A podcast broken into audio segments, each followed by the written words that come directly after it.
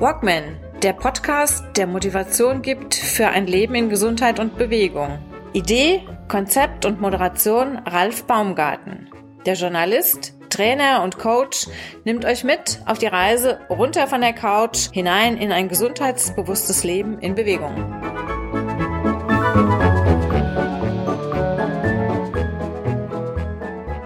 Da, wo ich 50 Kilometer wandern kann, kann ich natürlich auch 365 Tage im Jahr freitags 7 Kilometer, samstags 10 Kilometer und sonntags 12 Kilometer wandern und dann nach Hause fahren.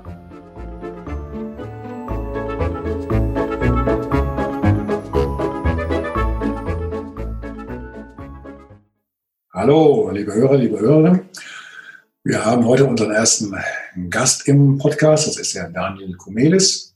Daniel Kumelis ist ja, geboren 1972, also praktisch noch ein Jungspund.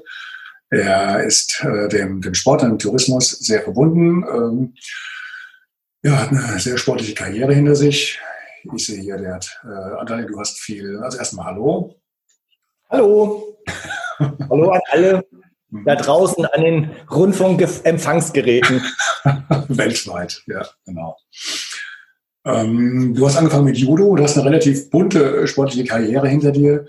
Äh, Judo von 76 bis 84, bis anschließend zum BMX-Rennen äh, gekommen. Wie, wie, wie, wie geht sowas? Wie kommt man von Judo zu BMX?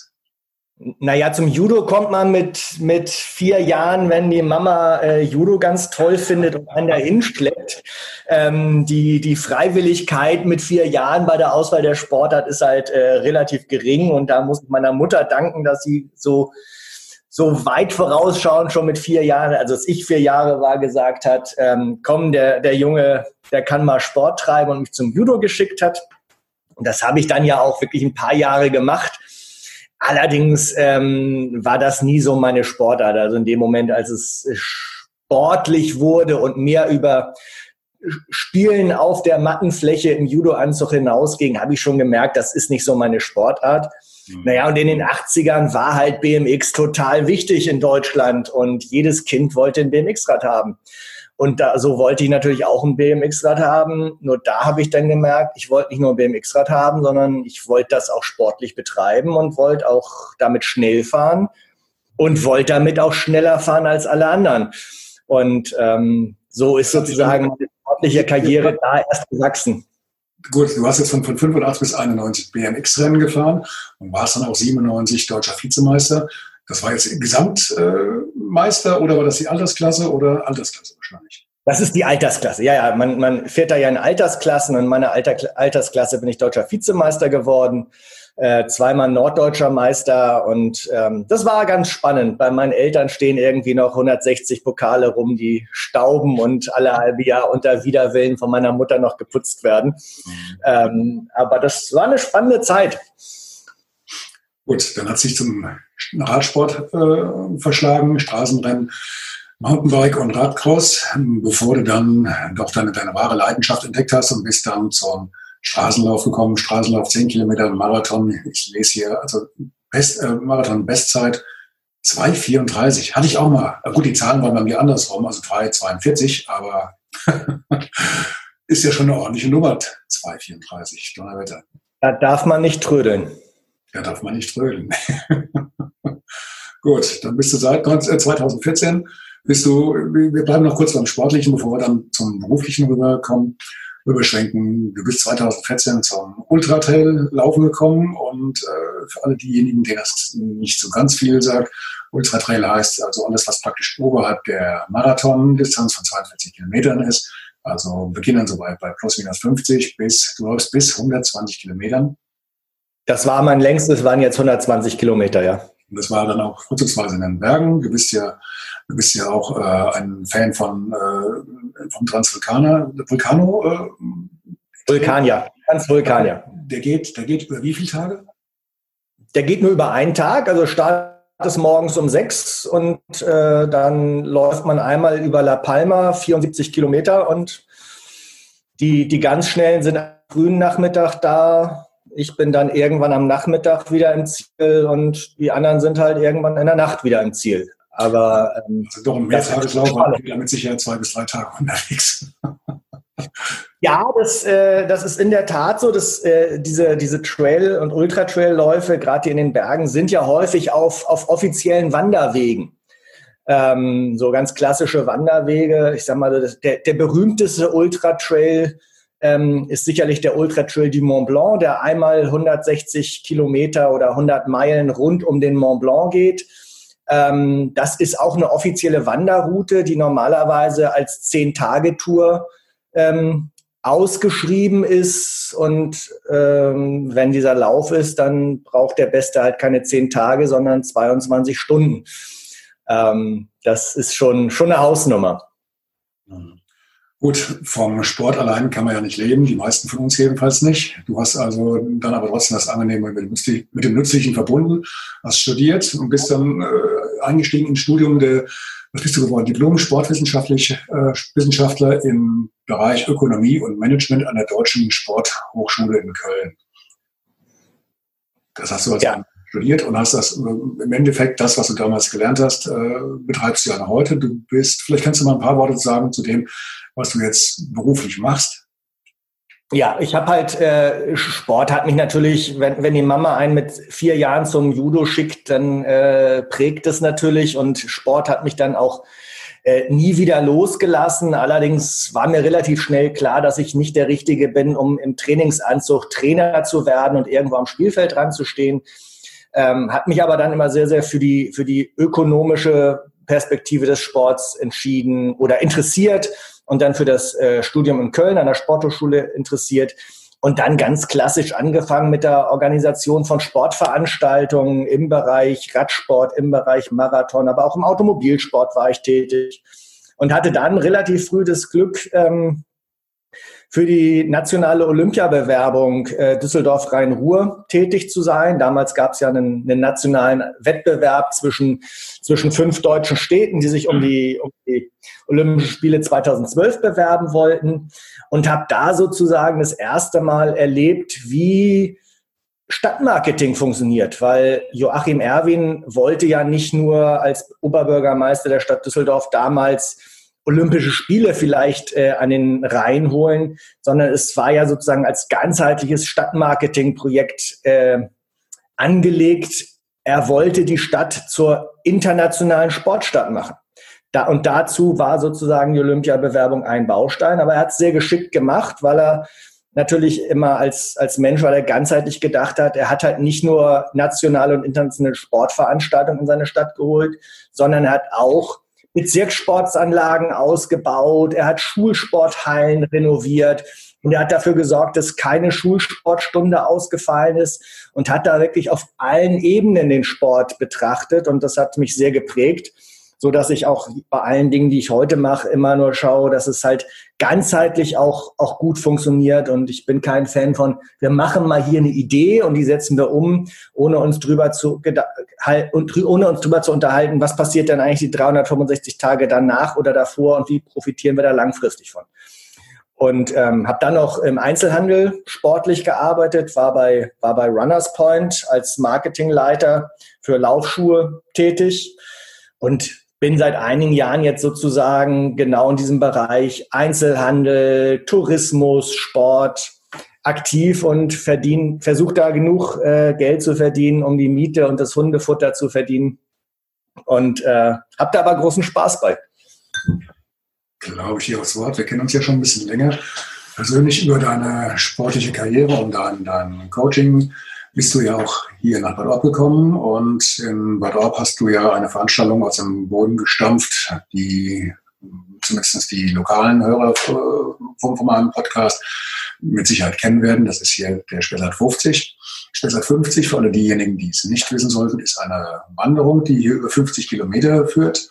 Und zwar berghoch, bergunter, so richtig äh, kreuz und quer durch den Spessart. Und äh, es ist schon eine richtige Hausnummer. Du hast beim letzten Mal, glaube ich, an die 1500 Höhenmeter ähm, als Vorgabe gehabt. Also praktisch Auswahl auf raus, gleich senkrecht in den Hügel hoch, hinten wieder. 100, das war Wie bitte? Wie bitte? Es waren über 1300, das war schon anspruchsvoll, gerade weil wir sehr, sehr warmes Wetter hatten. Ich habe noch ein bisschen was draufgerechnet. Das war, ist okay. okay. Also es war eine sehr anspruchsvolle Strecke. Nach hinten raus ging es dann auch einmal richtig durch so, so ein Höllental durch, über mehrere Kilometer. Bei glühender Hitze war das an dem, dem Tag. Und äh, ja, die Teilnehmer hatten jedenfalls viel Spaß und äh, einige auch noch einen spaßigen Sonnenbrand. Ja, ähm, das hast du jetzt wie oft durchgezogen? Dreimal? Es hat dreimal jetzt stattgefunden, ja. Wir haben jetzt dreimal, sind jetzt bei, beim letzten Mal bei, glaube ich, über 600 oder roundabout 600 Teilnehmern gewesen und ähm, ist eine sehr, sehr schöne Veranstaltung, natürlich auch mit der Location, Spessart, Bad Orb.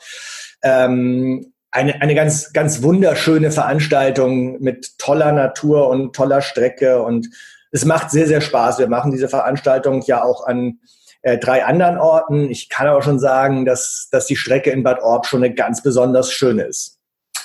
Ähm, du hast noch weitere ähm, Wanderevents. Äh, vielleicht kannst du dir noch ganz kurz vorstellen. Das war die, die ich, ich erwähne es mal ganz kurz, korrigiere mich, wenn ich das ja, Wir machen die, die Rhein-Neckar 50 in Weinheim, das ist in der, im Großraum Mannheim. Die wir machen, die war aber jetzt schon, die ist jetzt eigentlich ausgefallen wegen Corona. Die ist verschoben auf September, wegen Corona auf September verschoben. Ähm, 19. September.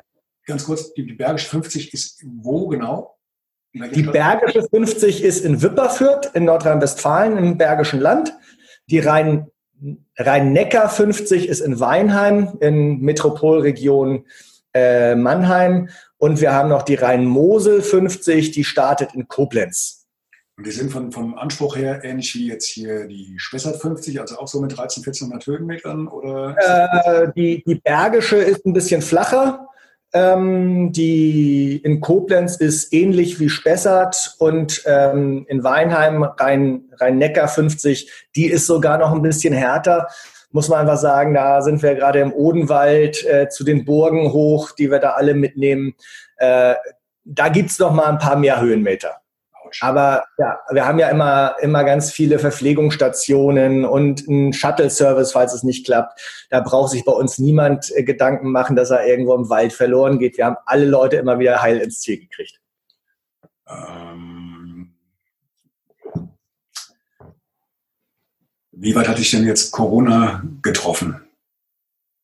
Die Bergische 50 ist verschoben. Ich, ähm, wir machen das so, ich werde dann hinten raus ähm, nach dem, dem Podcast in die, in die Shownotes dann die Kontaktdaten mit angeben, dass also interessierte Hörer sich dort auch dann anmelden können. Ähm, die anderen Veranstaltungen finden alle statt. Bad Orb ist ja, glaube ich, im September, Anfang September und äh, ist also bis jetzt noch in, der, in dem Bereich, in dem die Veranstaltung stattfinden kann. Du hast vorhin angedeutet, du rechnest diesmal mit ungefähr 600 Teilnehmern sofern das auch so bleibt. Und sie sind natürlich auch eine riesen, riesen Hausnummer. Ich war letztes Jahr beim Start mit dabei und habe dann auch mit, mit unserer Mannschaft hier so ein bisschen Verpflegen gespielt. Die Stimmung war ja auch, die war ja auch bombastisch, das muss man wirklich mal sagen. Und wir hatten mal wieder riesen Glück mit dem Wetter gehabt, oder du hattest riesen Glück. Ähm, für mich als Zuschauer ist es natürlich dann relativ äh, simpel, mit schlechtem Wetter umzugehen. Aber bei dem Wetter, es ist ja auch praktisch jeder gestartet, der sich angemeldet hat, oder? Ja, also man muss wirklich sagen, in drei Jahren, wir haben jetzt in Bad Orb immer tolles Wetter gehabt. Ähm, das soll, sollte, man, sollte man mal touristisch vermarkten. In Bad Orb scheint immer die Sonne. Nein, es war wirklich, war wirklich sehr, sehr schön. Ähm, immer in Bad Orb. Wir haben auch schon Veranstaltungen gehabt, wo wir dann plötzlich drei Grad plus und zwölf Stunden Dauerregen hatten. War Aber auch da. War, war, das da gewesen in Wipperfürth? Ich habe die Videos gesehen. Ja. Das sah ja ja, man muss sagen, da sind Wanderer auch coole Leute, die ziehen dann die Regenjacke über und äh, die, die wasserdichten Schuhe und haben trotzdem Spaß. Das macht, muss man wirklich sagen. Ähm, da war es eher für die Leute, die Verpflegungsstationen gemacht haben und die ganze Zeit in der Kälte an einer Stelle stehen mussten, fast schon schlimmer als für die Leute, die 50 Kilometer sich in Bewegung befunden haben. Aber nein, das ist schon schön und ähm, ja, es, Wanderer sind einfach eine, eine ganz, ganz tolle Zielgruppe und ganz, ganz tolle Menschen. Die sind alle sehr entspannt, naturverbunden und ähm, wissen halt, dass es auch draußen an der Natur ist und mal regnen kann und mal warm sein kann und dass auch mal ein Baum im Weg liegen kann, wenn der gerade in der Nacht vor gefallen ist. Dafür sind wir Natur und keine Hallensport. Und ähm, mhm. das macht Spaß die Leute, die jetzt bei dir an so einer Wanderung teilnehmen, 50 Kilometer mit, mit ordentlich Höhenmetern, das sind ja in der Regel auch keine Wanderer, die jetzt äh, gerade mal am Sonntag sich die, die, die Wanderschuhe an, anschnüren und äh, dann mal bis, bis über, über den Marktplatz bis zum nächsten Kaffee laufen. Das sind ja Leute mit Erfahrung und die wissen ja auch, worauf sich aus, äh, einlassen, beziehungsweise was passiert oder wie sie sich zu verhalten haben, wenn es mal wirklich mal ein bisschen extremer wird, wenn das Wetter mal zu äh, krass ist oder es zu sehr zu kalt wird, zu nass und so weiter und so fort. Äh, das zum einen und zum anderen ist es so für die, sag ich mal, die die Neulinge sind, die gibt's ja auch immer. Ähm, das sind dann aber schon die, die sich auch, äh, sage ich mal, ein halbes Jahr damit beschäftigen und auch ein halbes Jahr mal so ein bisschen was trainieren, mal häufiger äh, spazieren gehen am Sonntag, auch mal eine längere Tour mit dem Hund machen, auch mal eine Wanderung von drei, vier Stunden machen, um sich so ein bisschen einzugrooven. Und die kriegen dann natürlich von uns auch die entsprechenden Tipps. Und gerade dadurch, dass wir halt sehr viel mit Verpflegungsstationen machen, dass wir sehr viel mit Netz und doppelten Boden, also Sicherheitsdienst, Shuttle-Service machen, ist dann auch für Neulinge sicherlich die Spessart 50, wenn man das erste Mal äh, so weit wandern will, glaube ich, der sicherste Einstieg. Langstreckenwanderung gibt es ja viele, aber gerade für Anfänger mit, ich brauche ein bisschen, muss ein bisschen an die Hand genommen werden und da geben wir uns sehr viel Mühe, die Leute an die Hand zu nehmen, ist das schon, schon ein ganz guter Einstieg.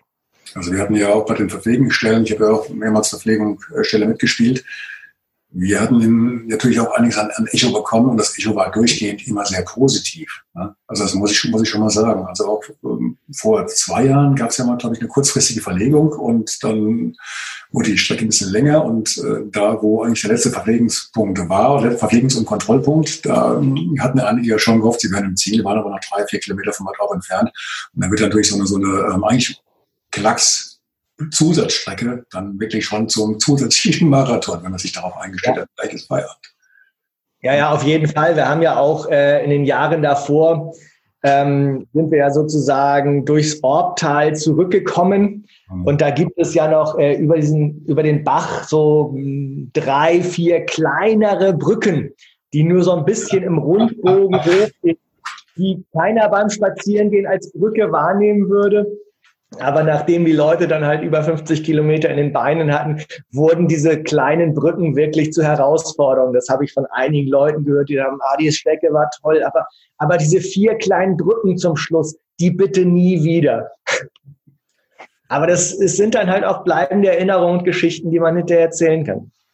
ich, ich, ich kenne sowas, ich kenne das ähnliches vom Frankfurter Marathon, äh, wenn du den mal mitgelaufen bist. Und du hast dann so ein oder zwei Kilometer vorm Ziel, musst du noch mal über eine Brücke laufen. Du guckst da hoch, das sind ja nur ein paar Meter, aber du denkst wirklich, du musst hier die Eiger Nordwand hochkrabbeln. Und genauso fühlt sich das an. Das wird ähnlich sein. Gut, ja. du machst das ja mit, mit diesen Wanderungen, mit diesen 50er-Wanderungen, machst du ja nicht, weil du gerade nichts zu tun hast oder weil du so ein guter Mensch bist. Du ähm, bist natürlich ein guter Mensch, aber du hast natürlich auch eine gewisse äh, Intention dahinter. Versuchst ja auch dann an den Orten, an denen du diese Veranstaltungen, an Veranstaltungen ausrichtest, ähm, auch was zu generieren, und zwar Tourismus. Heißt also, dass Leute, wie jetzt hier zum Beispiel bei uns im Ort, dass hier die, die Wanderer hierher kommen, möglichst auch ein, zwei, drei Tage bleiben, den, den Ort kennenlernen, die Gegend kennenlernen und nach der Veranstaltung vielleicht auch mal wieder zum Wandern hier nach Bad Orb kommen. Das sind ja nicht die Einheimischen, die jetzt hier ähm, Schlange stehen, um wieder mit, bei dir mitzulaufen. Die gibt es dann zwar auch, aber in der Regel sind das ja Leute, ähm, die von außerhalb kommen, Gäste, und die auch dann hier übernachten. Und ähm, im Endeffekt machst du doch sowas, korrigiere mich, ähm, wie eine riesig große Werbeaktion für die Städte, die du mit deinen Veranstaltungen reist, oder? Ja, ganz, ganz genau. Das ist der Hintergrund. Wir arbeiten ja in allen vier Regionen, wo wir diese Wanderung machen, ganz eng mit dem, mit dem örtlichen Tourismus zusammen, weil ähm, so eine Wanderung hat natürlich verschiedene Dimensionen. Und die erste Dimension ist natürlich klar, die Menschen, die am Wochenende kommen zu der Veranstaltung, ähm, von Freitag bis Sonntag am liebsten bleiben, zwei Übernachtungen machen, in die Cafés gehen, in, das Restaur in die Restaurants gehen, den Ort kennenlernen und dort Zeit verbringen. Das ist sicherlich die erste Ebene. Die zweite Ebene ist natürlich ganz klar, dass die Leute sich hoffentlich dann auch in die Orte verlieben und sagen, Mensch, das ist hier so schön ich komme drei oder vier Monate später nochmal wieder oder bleibe länger oder ich war alleine dort und komme nochmal ein zweites Mal mit meinem Partner oder meiner Partnerin, weil es mir so gut gefallen hat. Das möchte ich denen auch zeigen, wie schön es da war. Das ist die zweite Ebene. Aber die dritte Ebene, die man natürlich auf keinen Fall darf, weil das im Zweifel für den Tourismus langfristig die viel wichtigere Komponente ist, denn Hotelbetten müssen 365 Tage im Jahr gefüllt sein und nicht nur in dem, an dem Wochenende, wo wir da sind. Ähm, wir haben ja auch eine nationale Kommunikation. Wir kommunizieren ja alle vier Veranstaltungen in wanderaffinen Kreisen in ganz Deutschland. Und die Idee ist natürlich dabei, dass jeder, der sich für Wandern interessiert und davon hört, dass in Bad Orb oder in Weinheim es eine 50 Kilometer Wanderung gibt, der lernt natürlich oder registriert auch sofort, da wo ich 50 Kilometer wandern kann, kann ich natürlich auch 365 Tage im Jahr freitags sieben Kilometer, samstags zehn Kilometer und sonntags zwölf Kilometer wandern und dann nach Hause fahren. Und das an 365 Tagen im Jahr. Also diese Positionierung und Bekanntmachung der Regionen als Wanderregionen, an denen ich immer und jederzeit wandern kann, ganz egal, ob da eine Wanderung, Wanderveranstaltung stattfindet oder nicht. Das ist letztendlich das, was touristisch ähm, die größte Option ist, weil dann sehen auch Leute, ach, da kann man wandern, beschäftigen sich mit dem Ort und sehen dann, ach Mensch, da kann man nicht nur wandern, da gibt's auch noch ein Konzert in der Konzerthalle von einem Künstler, den ich gern sehen möchte. Ach, und dann kann man noch einen Tag in die Therme gehen. Super, dann lohnen sich ja wirklich drei Tage. Therme, Wandern, Konzert, super. Ich kann meine Frau oder meinen Mann mitbringen. Alle haben Spaß dran. Ach, und dann stellen sie fest, man kann noch Mountainbike fahren oder E-Mountainbike fahren. Und so entwickelt sich dann ein Gesamtpaket. Denn es sind ja die wenigsten Menschen nun wirklich Hardcore-Wanderer, die 24 Stunden am Tag wandern wollen. Und ähm, dementsprechend äh, muss man das halt auch ganzheitlich betrachten und ähm, das versuchen wir ganz besonders mit unseren Wanderungen zu machen. Denn die Wanderer am Wochenende sind toll und das sind unsere Gäste, aber für den Ort sind natürlich 365 Tage lang Gäste wichtig. Das ist natürlich richtig. Hast du denn jetzt aus den letzten drei Jahren schon Erfahrungen äh, sammeln können oder Bilanz ziehen können?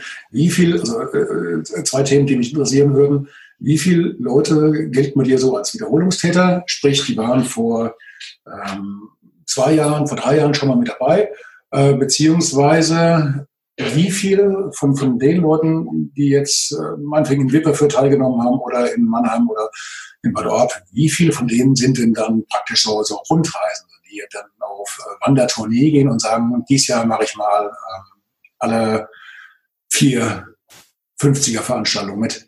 Gibt's das? Also wir haben so einen harten Kern, da würde ich mal so sagen, der liegt so bei 20 bis 25 Personen. Die kennen wir zum großen Teil auch mit Namen. Das sind natürlich auch unsere groß, größten Facebook-Fans. Die sehen wir bei jeder Veranstaltung. Ähm, die, zu denen haben wir einen persönlichen Kontakt. Die sind eigentlich immer dabei. Das ist sozusagen so unser, unser ganz großer Kern. Die sind immer und alle. Und wir haben Teilnehmer, die haben, glaube ich, inzwischen schon alle acht oder zehn Wanderungen, die wir gemacht haben, schon alle mitgemacht. Ähm, also, Entschuldigung, ich würde unterbrechen. Du hast angefangen mit Bad Orb und die anderen Wanderungen, also Wipperfürth und Mannheim wie soll alle heißen? Nein, nein, nein. Äh, Bergische 50 war die erste. Bergische 50 gibt es ein Jahr länger. Das war sozusagen der, der Prototyp, auf dem wir aufgebaut haben. Okay. Also das, das war die erste Veranstaltung. Ähm, deswegen wussten wir auch so gut, dass wir ein Produkt haben, was funktioniert und das dann sozusagen in Bad Orb auch noch äh, sozusagen äh, umsetzen konnten und sozusagen die Erfolge mitbringen konnten. Und die Misserfolge, die es natürlich immer bei einer Premiere gibt, die haben wir woanders ausprobiert.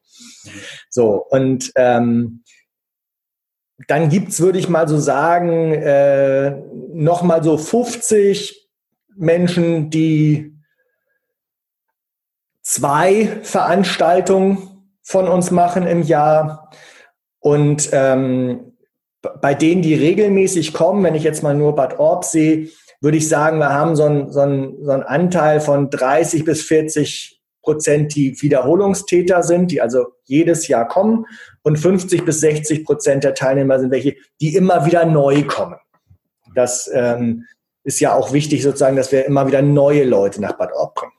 Mm, ganz kurz, Altersstruktur würde mich noch interessieren. Wie sind die so im äh, Schnitt oder hast du da so, so, so, hast du einen Schnitt? Ja, das, ja, also die, die Teilnehmer sind so in der Regel zwischen der, der Kernbereich zwischen 25 und 55 Jahren.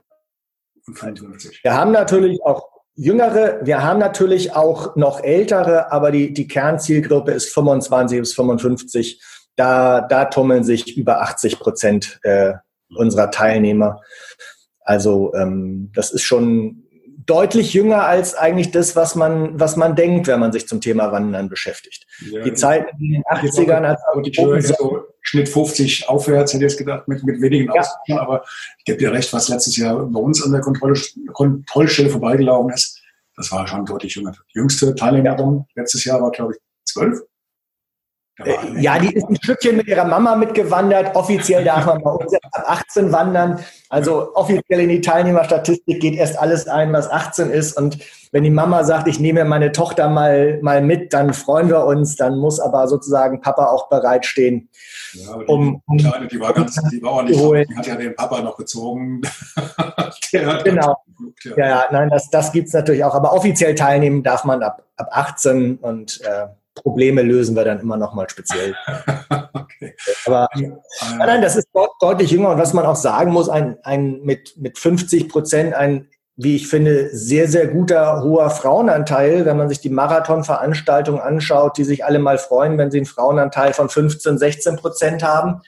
Ähm, dann ist natürlich ein Frauenanteil von knapp an die 50 schon, schon toll. Das heißt also, wir sind da, sind da ähm, gut auch äh, divers aufgestellt sozusagen.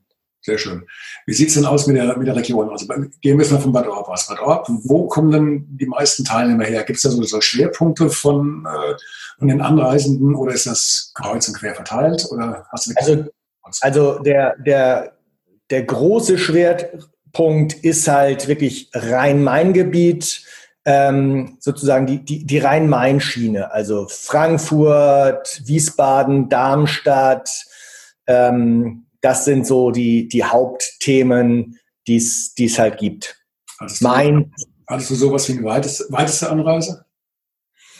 Äh, wir haben jemanden, auch einer unserer Stammkunden sozusagen, der reist immer aus Norderney an oder hat zumindest einen Wohnsitz auf Norderney äh, auf einer Insel. Ähm, wir haben aber immer Leute, ein, zwei, drei aus Schleswig-Holstein oder Bayern dabei. Das, das gibt's immer. Ähm, da will ich aber auch nicht ausschließen, dass der eine oder andere eigentlich nur eine bayerische Wohnadresse hat, aber übers, unter der Woche in Frankfurt arbeitet und dann sozusagen aus Frankfurt nur nach Bad Orb anreist. Das ist immer schwer zu sehen. Das ist für uns auch gar nicht so entscheidend. Wir wissen halt, dass die meisten aus dem Rhein-Main-Gebiet kommen. Das zeigt uns, ähm, dass wir da ganz gut vertreten sind. Wir sehen, ähm, dass wir immer gute Übernachtungszahlen äh, bei den Veranstaltungen in der, in der Orber äh, Hotellerie haben. Letztes Jahr war es zum Teil schwierig, schon äh, Hotelzimmer in Bad Orb zu bekommen für die Teilnehmer. Und ähm, ob dann jemand 100 Kilometer anreist oder 200 Kilometer anreist, wir freuen uns da über jeden.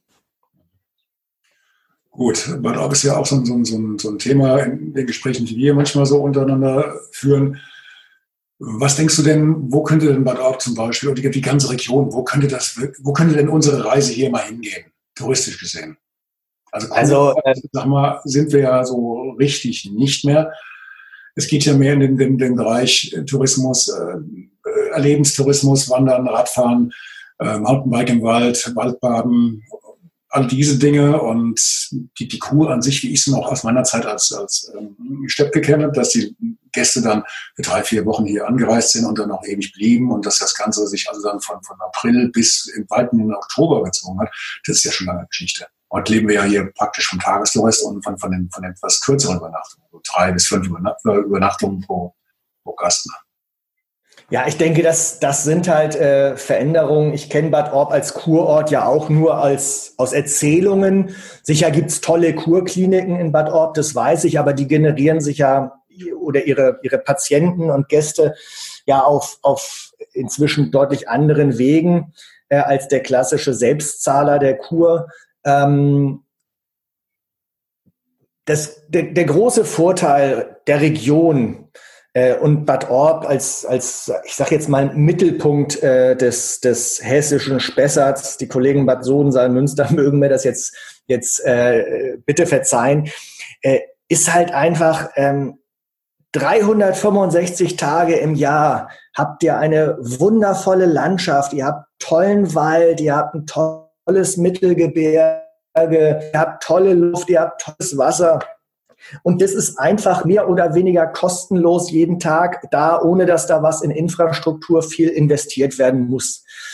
Und in einer Zeit, wo die Leute sich nach Entschleunigung sehen, wo der Deutschland-Tourismus boomt, ähm, wo das Thema Bewegung, aber auch Erholung und Entspannung für Körper, Geist und Seele boomt, wäre es einfach völlig fatal, dort nicht auf einen gesunden, aktiven Tourismus zu setzen, der alle Bereiche von, von Fahrradfahren, auch auf der Straße. Es gibt auch wunderschöne Rennradstrecken im Spessart.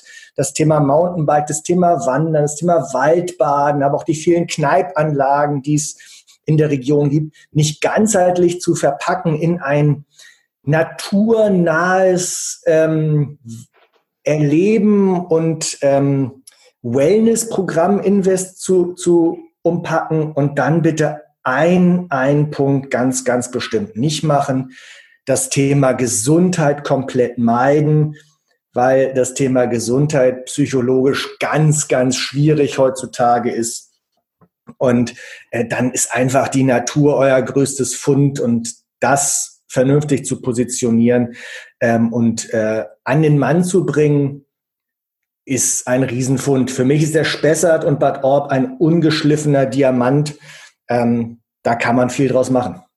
Noch mehr draus machen als eh schon. Es ist ja viel passiert auch in den letzten Jahren. Ich muss jetzt kurz, kurz einblenden. Also, was ich hier, hier ergänzen muss, bevor ich nachher Ärger kriege, das war jetzt kein bezahlter Werbeblock. Das war jetzt eine persönliche Meinung. Das, das, war meine persönliche Meinung. Ja, ich habe ja Bad Orb nur durch einen Zufall kennengelernt. Ich habe ja äh, in den frühen Nullerjahren, also irgendwie 2002, 2003, in Köln eine Frau kennengelernt, die bei HRS gearbeitet hat, auf so einer After-Work-Business-Party in Köln kennengelernt. Und diese Frau war zufälligerweise Julia Göb, deren Eltern und Familie seit Jahrzehnten und Generationen ein Hotel in Bad Orb hat. Und nur weil ich die Jahre später mal, äh, als sie nicht mehr in Köln gewohnt hat, sondern in Bad Orb gewohnt hat, ähm, besucht habe, habe ich durch diesen Zufall Bad Orb kennengelernt. Und ich muss sagen, auch ganz schnell lieben gelernt, weil die Region ist einfach wunder, wunderschön. Mhm. Okay, also was lernen wir daraus? Die Frauen von Bad Orb sind die besten Botschafter für unsere Region. Absolut. Schickt eure Frauen nach Köln, lasst sie da ein paar Jahre arbeiten. Sie sind die besten Botschafter. Aber, aber, ich glaube, Bad Orb hat auch hübsche Männer, die man nach Köln und Düsseldorf und überall hinschicken kann in die Welt. Also ich glaube, das können nicht nur die Frauen. Gut.